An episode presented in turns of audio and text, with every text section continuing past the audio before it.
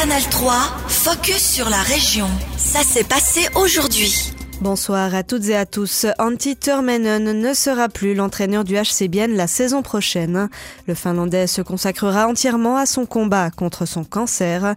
La décision a été prise lors d'un entretien lundi avec le directeur sportif Martin Steinegger. On l'écoute.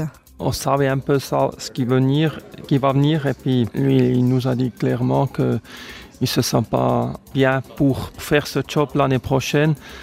Et pour ça, c'était lui qui, a pris la décision. Euh, et puis nous, à 100%, on est, on est derrière cette, euh, cette décision. L'entraîneur assistant Oliver David deviendra lui head coach à Salzbourg en Autriche. Un nouveau duo est donc recherché pour officier à la bande du HC Bienne. Autre annonce faite par le club ce matin en conférence de presse, l'engagement pour les deux prochaines saisons de l'ailier Yann Derungs qui évoluait cette saison à Ajoie. En parallèle, le HC Bienne a quand même de quoi aborder la prochaine saison avec optimisme. Le club compte déjà 531 donateurs au point de devoir mettre une limite fixée à 540.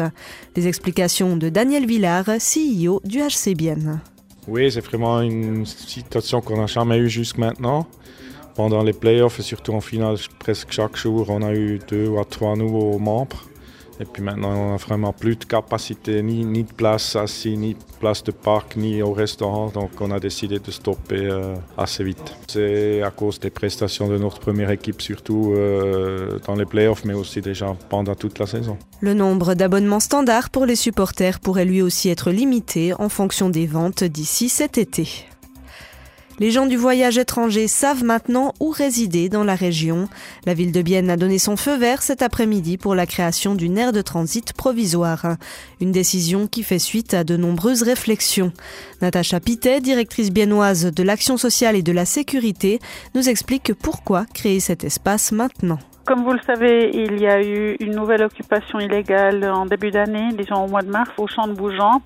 Et mon prédécesseur à ce poste, donc euh, Beat Feurer, a lancé l'idée qui avait déjà été évoquée euh, l'année dernière de, trouver un endroit avec le canton de, de Berne pour euh, avoir une aire de transit provisoire sur le territoire biennois en attendant que le canton ouvre la place comme euh, il doit le faire ces prochaines années. Cette aire de transit sera située dans la zone industrielle des Champs de Bougeant, un terrain cantonal. Les taxes prélevées auprès des gens du voyage et une contribution de solidarité versée à la ville de Bienne par les communes de la région permettront de couvrir les frais d'exploitation. Alors, qu'est-ce qui y est prévu Natacha Pitet? Qui est prévu, c'est une aire euh, toute simple en, gravier avec une clôture autour pour qu'on puisse euh, contrôler euh, combien de personnes, combien de caravanes y, y, stationnent. Donc fermé sauf pour les personnes qui ont le droit d'y aller. Avec du courant électrique, de l'eau, une évacuation des eaux usées, des conteneurs à ordures et encore un conteneur atelier, comme ils appellent ça, pour pouvoir faire des réparations, par exemple, ou de l'artisanat. Et c'est pour maximum 40 caravanes. Cette aire de transit pour les gens du voyage étranger sera disponible d'ici la mi-mai au champ de Bougeant pour une durée d'exploitation d'au moins deux ans une nouvelle version pour la loi sur la police. Le texte est entré en vigueur en 2020 dans le canton de Berne, mais certains points ont été contestés devant le tribunal fédéral. Une révision partielle était donc nécessaire. Le conseil exécutif a maintenant publié son nouveau projet. Tour d'horizon avec Lyndon Viglino. Améliorer l'efficacité des agents tout en garantissant les droits, c'est le but de cette nouvelle version de la loi sur la police. L'une des modifications porte sur la recherche automatisée de véhicules. Il est permis de récolter les numéros d'immatriculation dans le cadre de recherche policière, pour un enlèvement par exemple. Ce qui changera désormais, c'est le délai de conservation des données qui passe à 30 jours. La révision partielle crée également une base légale pour utiliser des outils de localisation comme les GPS dans le cadre des activités d'observation policière. Les GPS seront donc utilisés pour la lutte ciblée contre la criminalité. Des caméras de surveillance dans les zones sensibles seraient possibles même contre l'avis de la commune concernée. Ce point a fait réagir mais il met en pratique une motion adoptée par le Grand Conseil. Il a donc été maintenu. Enfin, la protection de la jeunesse sera améliorée. La remise de produits du tabac et de boissons alcoolisées aux personnes mineur sera puni plus sévèrement, mais les parents pourront toujours décider au cas par cas pour leur propre enfant. Merci Lyndon. Le projet est transmis pour préavis à la commission de la sécurité. Il sera examiné par le Grand Conseil lors de la session d'automne 2023. La révision partielle, elle, entrera en vigueur au plus tôt à la mi-2024. Les noms de lieux sont des témoins importants de l'histoire humaine. Andrés Christol mène une conférence ce soir au nouveau musée de Bienne. Cet ancien professeur d'histoire de la langue française et de dialectologie gallo-romane à Neuchâtel tente de couvrir l'histoire linguistique des noms de communes de la région biennoise depuis l'époque des Gaulois.